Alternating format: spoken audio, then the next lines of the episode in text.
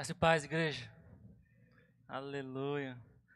Abra comigo em Mateus, capítulo de número 6. Aleluia, Deus é bom. Deus ministrou algo no meu coração com relação a relacionamento. Quem já resolveu algumas coisas por ter um bom relacionamento? Quem já ligou lá e falou assim: Eu sou amigo do Serjão. E o cara falou: Pode entrar. Pode anotar o salgadinho aí. Quem já foi lá falou assim: Olha, eu sou amigo do, do pastor Hugo. Eu queria instalar alarme. Não, pode instalar. Aleluia, de graça. Na hora, depois minha fatura. Mas é, é bom você ter bons relacionamentos. Né? Bons relacionamentos te abrem portas te dá acesso a algumas coisas, tanto para resolver problema, né, como é, para chegar em certas pessoas. Eu já resolvi vários problemas por ter um bom relacionamento. Às vezes as pessoas tem gente que abusa, né? Toda vez está te ligando, fala assim, irmão, se vira. né? Toda vez tem gente que fica mal acostumada, mas é bom você ter um bom relacionamento. E eu quero te dizer que se você tiver um bom relacionamento com o seu Deus, muitas coisas boas acontecerá para você, né? Você tem, igual quando eu acabei de falar, quando, ah, eu sou amigo de fulano, de ciclano, você é amigo de Deus. E eu e que Deus ministrou no meu coração, por mais que Deus adore operar na coletividade, por mais que Deus seja é, onisciente, onipresente, que adore é, operar em multidões, Deus é um Deus que adora operar no particular. E para você ter um bom relacionamento, você precisa ter um bom particular. Você precisa conhecer aquela pessoa. Senão você vira um cliente. E aí você passa a ser uma pessoa chata. Não grata. Amém? Então, Mateus, no capítulo de número 6, no versículo de número 6, diz assim: Tu, porém, quando orares, entra no teu quarto e fecha a porta. Orarás a teu pai, que está em secreto, e o teu pai, que vem em secreto, te recompensará. Amém? Eu sei que esse versículo foi um versículo falado né, sobre aquelas pessoas que estavam querendo se amostrar, né, pessoas que estavam orando né, para chamar atenção, mas eu entendo e o que o Espírito Santo ministrou no meu coração foi falar acerca desse particular com Deus. Para você, você construir um bom relacionamento, seja com qualquer pessoa, é necessário que você tenha um tempo para conhecer essa pessoa. Senão, o seu relacionamento vai ser algo superficial. Algo me dá, eu te dou, eu, você me dá, eu te dou. E não é aquilo que você conhece da parte de Deus. Então eu entendo que Deus, desde o princípio, busca ter esse relacionamento com Deus. E o ser humano, sempre que às vezes encontra esse relacionamento, com o tempo para de ter esse relacionamento.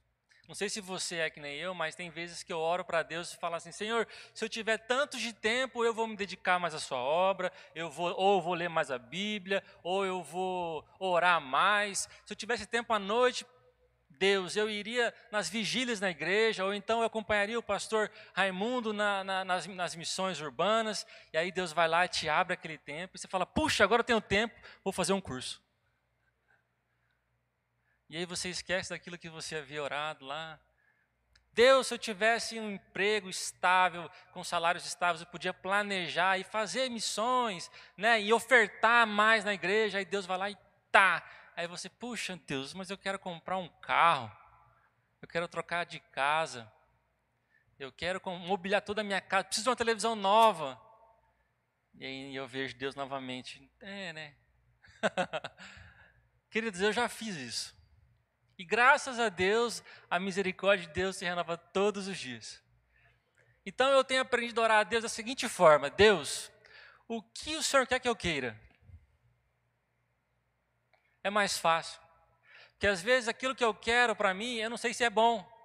Aos meus olhos é bom. Aos meus olhos parece, sabe, bom mesmo. Mas quando eu obtenho aquilo que eu pedi, às vezes não é muito bom. Então, Deus, o que, que o Senhor quer que eu queira? Porque devo ter a certeza de que vai ser algo bom, duradouro que vai fazer bem não só para mim, mas para o meu ministério, para a minha família e toda a minha casa. Então, a primeira dica, queridos, quando você for orar, eu sei que é uma oração bem simples, mas ore, Senhor, o que o Senhor quer que eu queira? Você não vai errar. Porque eu tenho certeza, assim como eu, você já orou por algo, e aí você obteve aquilo, e você fala, puxa, mas na verdade eu nem precisava disso. Isso está me tomando tempo. Isso, na verdade, está me cansando. Então, na verdade, eu queria, mas hoje eu não quero mais. E aí você vai falar para Deus: Deus, obrigado, mas eu não quero mais. Ou seja, nós precisamos saber pedir também. E é tão bom que Deus ouve as nossas orações e às vezes não atende, porque Ele sabe que não é bom. E aí vem do ser humano achar que Deus é injusto, de que Deus não ouve as orações. Amém? Olha que interessante. Abraão, em Gênesis no capítulo 18, quando Jesus, Jesus não, ó, mas tudo aponta para Cristo. Então, amém? Deus se encontra com Abraão quando ele vai lá é, falar sobre Sodoma e Gomorra e ele fala assim: Poderei eu esconder algo de Abraão? Olha que relacionamento entre Deus e o homem. E aí passa, um, passa Abraão a orar para que Deus não, não mate todo aquele povo, ainda se tiver 50, 30. E aí eu começo a aprender que Deus, ele é um Deus que ouve e um Deus que responde. Mas isso requer um relacionamento. Abraão estava com um relacionamento bem afiado com Deus, a ponto de ouvir ele no mesmo instante. Moisés, da mesma forma, quando o povo cobrava ele, falava assim: Espera aí, que eu vou me consultar com Deus. E lá se consultava, Deus falava, ele vinha e entregava o recado. Olha o tipo de relacionamento. Isso não é difícil, mas requer uma diligência em você ler a palavra, em você orar, em você reservar tempo tempo, como diz no capítulo de número 6, de ter um secreto com Deus. É por isso que eu entendo também que quando Jesus cobra os três discípulos que subiu com ele, você não tem, vocês não podem orar nem um pouco comigo. Ali entendo eu que ele já estava ensinando o tempo do secreto do relacionamento. Às vezes não é fácil, a nossa carne não quer isso, porque ela milita contra o nosso próprio espírito, contra o espírito de Deus. Então ela não quer que você tenha essa intimidade, ela não quer que você busque esse relacionamento, ela não quer que você cresça nesse entendimento de que é um Deus, que você tem um Deus que está com seus ouvidos pronto a ouvir, mas pronto a falar também. Tem vezes que eu passo dias orando para ter uma resposta de Deus. Quem já não fez aquela campanha de orar todos e ficar orando, orando, e falar, ah, mas Deus não está falando, Deus não está falando. Deus falou no primeiro dia é que você não estava com seus ouvidos aguçados. É porque você estava dentro da caverna. É porque você estava mais preocupado com, com o vento, com a tempestade, com o fogo, do que com a voz doce e mansa do Espírito Santo. No mesmo instante que você dobrou seu joelho, Deus já estava falando. Deus já estava dando a direção. Deus já estava mostrando o caminho. Olha o que diz em Isaías 64, 65, 24. Antes de clamarem, eu responderei. Ainda não estarão falando e eu os ouvirei. Vê se é um Deus que não responde no mesmo instante. É que nós somos de uma geração que é McDonald's, ou Burger King. Vai lá, pede no, no, no telefone, no do outro lado já quer pegar até acontece, querido, só que você precisa ter um relacionamento com Deus. O que eu falo do, do lanche rápido é no, do nosso tempo de comunhão com Deus. As nossas orações são orações instantâneas. Não paramos o nosso dia para orar em línguas, né, para fazer o nosso jejum, ou para buscar ou leitura da palavra. Eu comecei a devocionar com a minha esposa que já estou quatro dias atrasados. Por quê? Porque eu tenho colocado coisas na frente do meu devocional. Às vezes, o meu dízimo de, de, de leitura da palavra é no final do dia. Não que isso esteja errado, mas é que no final do dia eu já estou cansado. E aí não dedico toda a minha atenção, todos os meus ouvidos, todo o meu coração para as verdades da palavra. Amém? Então nós vamos ver um Deus que está pronto a ouvir e pronto a falar.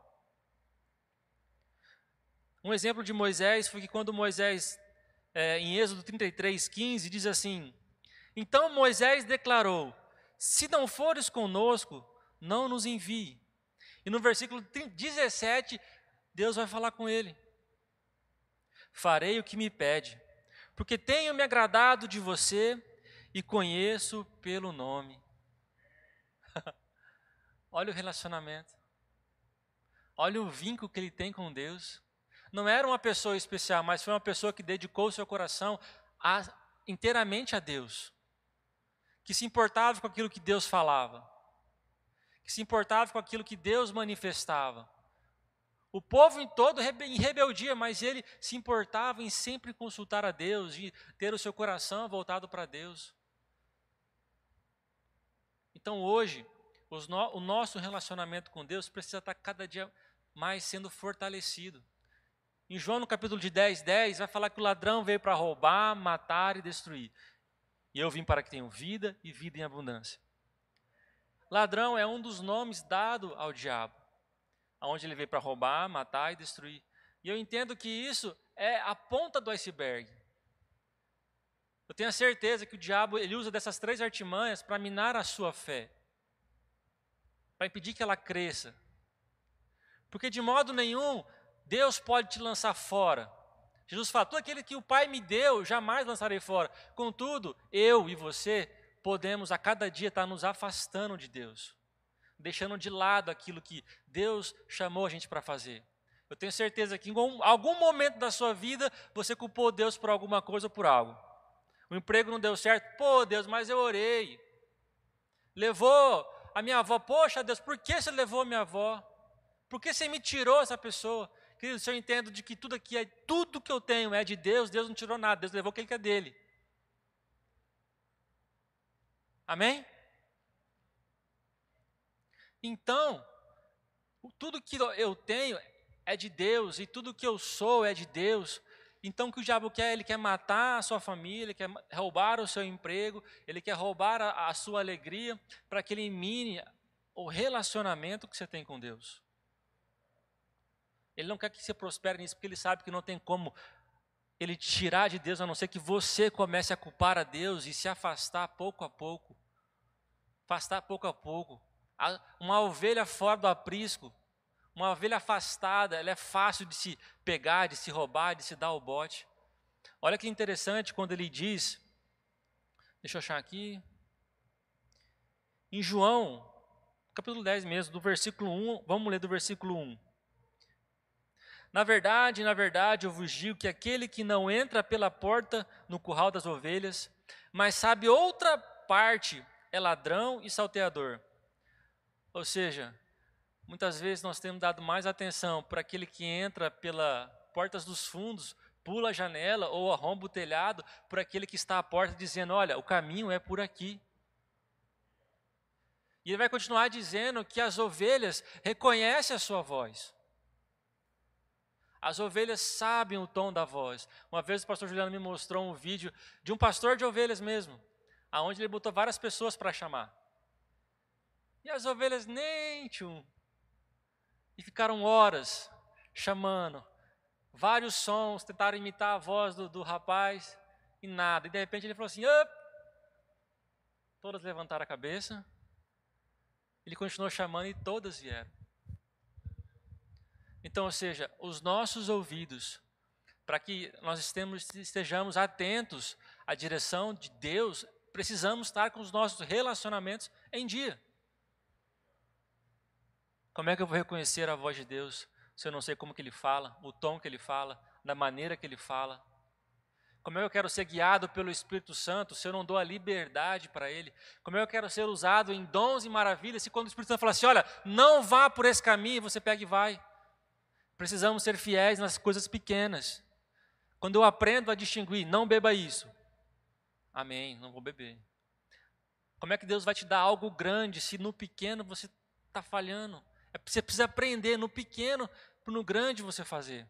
Se Deus mandar você falar assim, olha, fala para aquele irmão, para ele não fazer aquilo. Você fala, nossa, mas será que isso é coisa da minha cabeça? Como é que Deus vai te usar para você impor as mãos e curar uma pessoa? Você precisa crescer a sua fé dia a dia. Isso vai relacionamento. Isso vai tempo com Deus. E não é coisa difícil, queridos, é coisa de dedicação do seu tempo um pouco para Deus. Eu sei que o nosso dia é corrido, é trabalho, família, chega onde estamos cansados, mas Deus disse que, a nossa, que Ele renovará suas forças sobre nós.